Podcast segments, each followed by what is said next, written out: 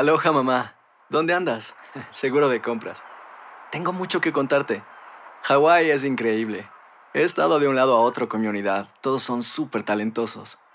Ya reparamos otro helicóptero Blackhawk y oficialmente formamos nuestro equipo de fútbol. Para la próxima te cuento cómo voy con el surf y me cuentas qué te pareció el podcast que te compartí, ¿ok? Te quiero mucho. Be All You Can Be, visitando goarmy.com diagonal español. Hacer tequila, Don Julio, es como escribir una carta de amor a México. Beber tequila, Don Julio, es como declarar ese amor al mundo entero. Don Julio es el tequila de lujo original, hecho con la misma pasión que recorre las raíces de nuestro país. Porque si no es por amor, ¿para qué? Consume responsablemente. Don Julio Tequila, 40% alcohol por volumen, 2020. Importado por Diageo Americas, New York, New York. When you buy a new house, you might say, Shut the front door! Winning! No, seriously. Shut the front door. We own this house now. but you actually need to say, Like a good neighbor, State Farm is there. That's right. The local State Farm agent is there to help you choose the coverage you need. Welcome to my crib. no one says that anymore, but I don't care. So just remember, like a good neighbor, State Farm is there. State Farm, Bloomington, Illinois. Boost Mobile tiene una gran oferta para que aproveches tu reembolso de impuestos al máximo y te mantengas conectado. Al cambiarte a Boost, recibe un 50% de descuento en tu primer mes de datos ilimitados. O, con un plan ilimitado de 40 dólares, llévate un Samsung Galaxy A15 5G por $39.99. Obtén los mejores teléfonos en las redes 5G más grandes del país. Con Boost Mobile, cambiarse es fácil. Solo visita boostmobile.com. Boost Mobile, sin miedo al éxito. Para clientes nuevos y solamente en línea, requiere AroPay. 50% de descuento en el primer mes requiere un plan de 25 dólares al mes. Aplican otras restricciones. Visita boostmobile.com para detalles. And now, a thought from Geico Motorcycle. It took 15 minutes to take a spirit animal quiz online. Please be the cheetah. Please be the cheetah. And learn your animal isn't the cheetah, but the far less appealing blobfish. Oh, come on. To add insult to injury, you could have used those 15 blobfish minutes to switch your motorcycle insurance to Geico. Geico. 15 minutes could save you 15% or more on motorcycle insurance. El siguiente podcast es una presentación exclusiva de Euforia On Demand. Aquí está el senador José Luis Dalmau del Partido Popular. Buenos días. Buenos días para ti, Rubén, y a todos los que nos están escuchando. Bueno, ¿cómo se siente? Déjame, eh, déjeme antes de hablar con usted. Me escribe una joven, Rubén, mi papá tiene neuropatía diabética, neuropatía diabética y por la falta de energía eléctrica no puede dormir. Esto es en el barrio Caunillas, en Aybonito. Y yo me comprometí a pasar esto y, y lo acabo de hacer. Me dicen que el alcalde de Las Piedras, Miki López, Miki López, ¿de qué partido es? PNP. Me eh, está convocando a la ciudadanía de Las Piedras este próximo domingo en la carretera PR 31 del barrio Pueblito del Río a una protesta para exigir a la Autoridad de Energía Eléctrica y al cuerpo de ingenieros que atiendan la situación de falta de energía eléctrica en el 70% de la población de Las Piedras. El 70%. 127 días después. Esto este próximo domingo y está convocando el alcalde Miki López. En la carretera 797 hacia Aguas Buenas, me escriben aquí sin luz desde Irma. Me dicen que en el restaurante castellano en la avenida Domenech llegó la luz y no pueden usarla porque le vuela los equipos. O sea que, que el voltaje no es el que se supone que fuera y, y están teniendo este problema. En la urbanización Sierra Linda está sin luz toda la urbanización, pero no me pusieron dónde es la urbanización Sierra Linda. ¿Usted sabe dónde es? No, yo no. Bueno, hay una Sierra Linda en Bayamón. En Bayamón. En Bayamón. Si es esa, pues. Y, vuelvo a repetir el proyecto de Los Ángeles Housing for the Elderly, localizado en la, en la calle Lince 811, urbanización Dos Pinos en San Juan. Los Ángeles Housing for the Elderly. Estos son 124 unidades de viviendas para envejecientes, personas incapacitadas física y mentalmente, y no tienen luz desde Irma. Eh, ¿Usted cómo, cómo reacciona todo esto, senador?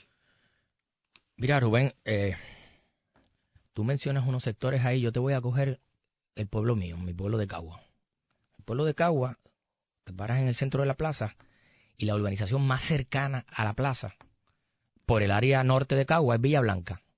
127 días sin luz, donde hay una población de muchas personas de edad avanzada, donde necesitan refrigeración para sus medicamentos, donde necesitan eh, energía eléctrica para sus tratamientos de salud, para su tipo de vida, porque están retirados, están en su casa todo el día sin energía eléctrica, sin poder ni siquiera prender la televisión.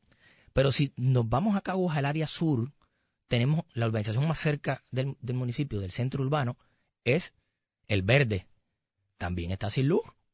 Mariolga también está sin luz. Si nos vamos al oeste de Cagua, Terralinda y Damaris Garden también están sin luz. Si nos vamos al este de Cagua, Caguac, Santa Elvira, Caribe Garden, también está. Estoy hablando del casco urbano. Si nos vamos a los campos, olvídate de eso. Entonces, cuando uno ve que en el pueblo de Yabucoa, 92% del pueblo no tiene luz, cuando en Humacao todavía las industrias más importantes en el área de salud dependen de generadores para producir suero, para producir eh, oxígeno a los hospitales y para producir medicamentos importantes para pacientes de VIH, pacientes cardíacos, pacientes eh, de diabetes. Uno se pregunta cuál es la prioridad del gobierno para atender esta situación. Y no porque lo diga yo, acabas de anunciar que lo está señalando un alcalde del Partido Nuevo Progresista porque los alcaldes del Partido Nuevo Progresista no van a criticar directamente a su partido, pero ya empezaron a criticar al gobierno porque los dejaron solos a los alcaldes en la, en la forma de bregar con esta situación. Entonces, yo escuché ahorita al gobernador diciendo que él no podía dormir. Yo tampoco puedo dormir, pero él es el gobernador. Y si quiere yo lo acompaño. Vamos a los sectores de las piedras que no tienen luz. Vamos a los sectores de Yabucoa que no tienen luz. Y repase cuántas brigadas hay en esos pueblos. ¿Cuántas brigadas hay en Cagua? En Maunabo, en Yabucó, en Humacao, en Naguabo. Naguabo es el segundo pueblo de más ganaderos en Puerto Rico y los ganaderos tienen que a las 1 y 2 de la mañana estar echando diésel para prender sus plantas por deñar las vacas. Y Naguabo es un municipio del Partido Nuevo Progresista. Así que no estoy hablando aquí de ningún discrimen, estoy hablando de acción. ¿Cuán conectado si usted el cree que gobernador está el no puede gobernador? dormir, yo lo acompaño a que vaya a ver esos sectores. ¿Cuán conectado usted cree que está el gobernador con el sufrimiento de la gente? Yo no voy a cuestionárselo, pero yo quiero ver la acción. Porque una cosa es lo que te contestó aquí y otra cosa es lo que pasa en la calle. Que los trabajadores de energía eléctrica no tienen dirección ni supervisión adecuada, que los trabajadores de energía eléctrica no tienen materiales, que las brigadas que contrataron de Estados Unidos están estacionadas porque no tienen dirección hacia dónde ir a cumplir con las labores. Entonces una brigada llega a una urbanización, pone dos o tres postes y se fue. ¿Y los demás postes dónde están? ¿Por qué no terminaron el trabajo para por lo menos en esa urbanización o en ese sector dar luz? Aquí hicieron un compromiso con nosotros para el hogar Cuna San Cristóbal. Yo cuando salga de aquí voy para allá. Bueno, se A supone- ver si el compromiso Bueno, está. Pues qué bueno, y me deja saber lo que Pero- ocurra, pero me deja saber lo que ocurra particularmente en este lugar, porque me comprometí al aire con Sid Marí y con ellos a procurar que tuvieran luz por la naturaleza del proyecto eh, que es el hogar, que es hogar. Pero, eh, eh, mira, eh, y además de eso, Rubén, se ve en todos los periódicos hoy la presentación del plan fiscal del gobernador. En resumen, en resumen, ese plan fiscal demuestra que cuando el gobernador termine su mandato en el 2020, no cuadró el presupuesto, no pagó la deuda y no cumplió sus compromisos de campaña con el plan para Puerto Rico. Está evidenciado en el plan. Uno, dos y tres. No cuadró el presupuesto, que decía que tenía un plan para cuadrarlo. No pagó la deuda, eso es lo que dice el plan, que no van a pagar hasta el 2022. Así que cuando él termine en el 2020, no habrá pagado la deuda, no cuadró el presupuesto y no cumplió sus compromisos programáticos del plan para Puerto Rico que presentó ante el país cuando corrió para la candidatura a la gobernación. Entonces uno, mira los periódicos de hoy, donde el secretario del Trabajo dice que después de un año de haber hecho una reforma laboral, hay 200 empleos más hasta el mes de agosto. Porque de septiembre para acá se perdieron todos esos 200 y muchos más. Cuando uno ve que los pacientes de diálisis en que siguen sufriendo y no hay acción. Cuando uno ve que hay unos casos que señalan directamente a funcionarios de su administración por eh, hostigamiento sexual y laboral. Cuando uno ve que hay un aumento en los asesinatos en la, en la criminalidad. Cuando los industriales dicen que las manufactureras se van a ir porque no reciben atención. Cuando se ve que ese plan fiscal le recorta 795 millones, ahí pone un ahorro. Si van a reducirle 795 millones al plan de salud de Puerto Rico, que le digan al pueblo dónde son esos recortes, porque los médicos especialistas van a empezar a irse mañana si le dicen que le van a recortar 795 millones más a la salud del país. Me llegó un texto de que están cerrando diferentes oficinas comerciales del gobierno en la zona este. No, eh, eh, ese, era, ese, era, ese era mi otro punto, Rubén, en el sentido de que el área que porque yo puedo comprender a Utuado, puedo comprender a Comerío, pero por donde más duro entró el huracán. Me escribe el presidente de la Cámara. Por donde Me más escribe el presidente de la Cámara, Johnny Méndez. ¿Usted lo conoce? Claro. Ayer hablé en Fortaleza del caso de Cuna San Cristóbal. Ayer mismo dieron instrucciones de que se busque energizar antes del sábado. Oye, el compromiso es que van a comenzar los trabajos en la mañana de hoy y yo confío en que así lo hagan. Me decía sobre el cierre de oficinas si, en la si- zona si este. en el área este, por Humacao, por Yabucoa, fue donde más duro se sintieron los vientos, donde la devastación fue más violenta, donde la misma Autoridad de Energía Eléctrica dice el lazo del este, de todo el área este, está en el piso. ¿Cuándo lo van a levantar? ¿Cuándo van a establecer prioridades para que las brigadas vayan, no una y dos brigadas, para que se contraten brigadas adicionales? No dijeron que iban a traer brigadas de Estados Unidos. Y ese lazo está en el piso todavía. Entonces, además de eso, que es el área que todavía está más apagada en todo Puerto Rico, porque es así, dicho por los mismos de la autoridad, entonces las oficinas regionales que dan servicio del gobierno se las están llevando de un Macao para Fajardo. Y yo pregunto, porque aquí hay un discrimen, se van a llevar la oficina de energía eléctrica, en el caos que hay, se la van a llevar de un Macao. La de Yabucoa la cerraron, la oficina del sistema de retiro, la oficina del PAN, se menciona el Fondo del Seguro del Estado, el cuartel de la policía de Humacao todavía no tiene luz. Todavía, 127 días después. Entonces, pregunto yo, ¿por qué se van a llevar las oficinas de Humacao, del distrito de Humacao, para Fajardo? Ah, porque Fajardo es un municipio del Partido Nuevo Progresista y Humacao es popular. Yo rechazo eso. Muévanla entonces al municipio de Las Piedras. Pero ¿cómo se van a llevar las oficinas regionales del distrito de Humacao para el distrito de Carolina? ¿En qué cabeza cabe? Por eso yo digo que el gobierno está descontrolado. Aquí nadie toma una postura correcta para resolverle los problemas del país y podría seguir diciendo, pero los periódicos hablan clarito.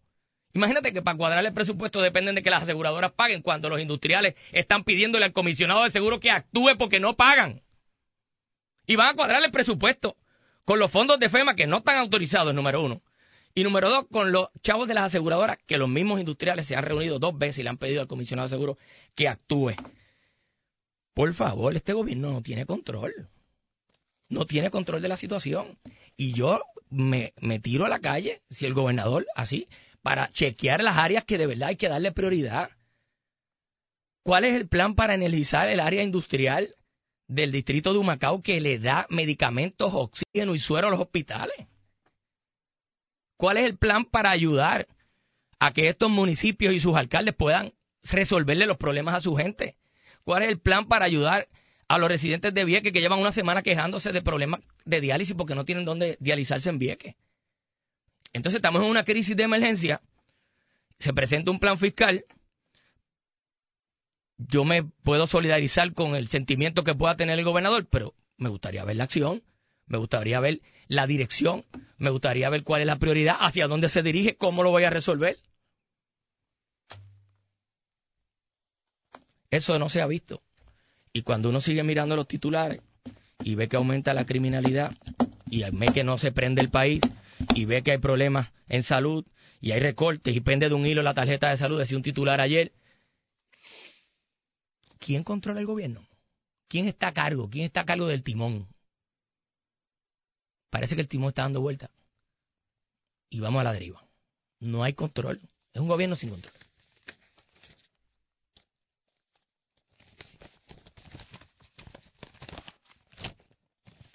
Senador Dalmau, gracias por haber estado aquí con nosotros en WP. Gracias y siempre a las órdenes. El pasado podcast fue una presentación exclusiva de Euphoria On Demand. Para escuchar otros episodios de este y otros podcasts, visítanos en euphoriaondemand.com. And now, a thought from Geico Motorcycle. It took 15 minutes to take a spirit animal quiz online Please be the cheetah.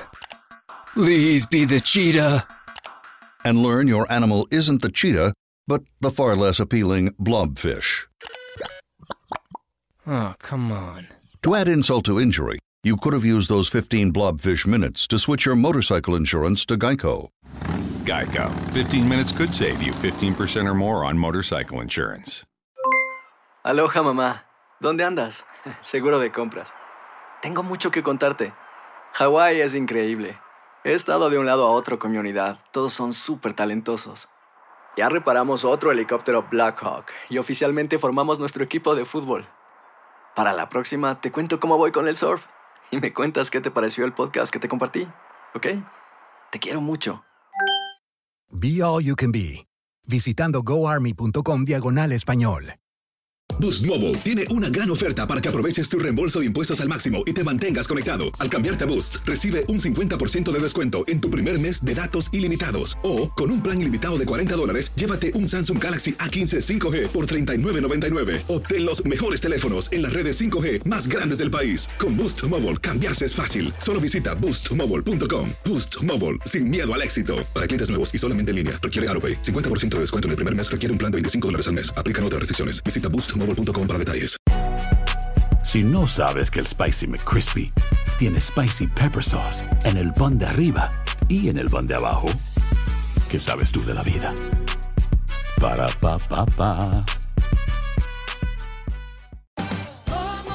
Ahorra más en JCPenney, más tu oportunidad de conocer a Shaquille O'Neal. Este sábado 4 de mayo todos ganan durante la entrega de cupones de 10, 50 o hasta 100 dólares, solo en la tienda mientras duren. De 11 a.m. a 1 p.m., los miembros de JCPenney Rewards tendrán una oportunidad exclusiva de encestar para conocer a Shaq. Habla con un asociado en la tienda o visita jcp.com y conoce más sobre la jugada. JCPenney, vale la pena. Cupón válido el 4 de mayo en selección de estilos. Entrega de cupones solo en la tienda para mayores de 18 años.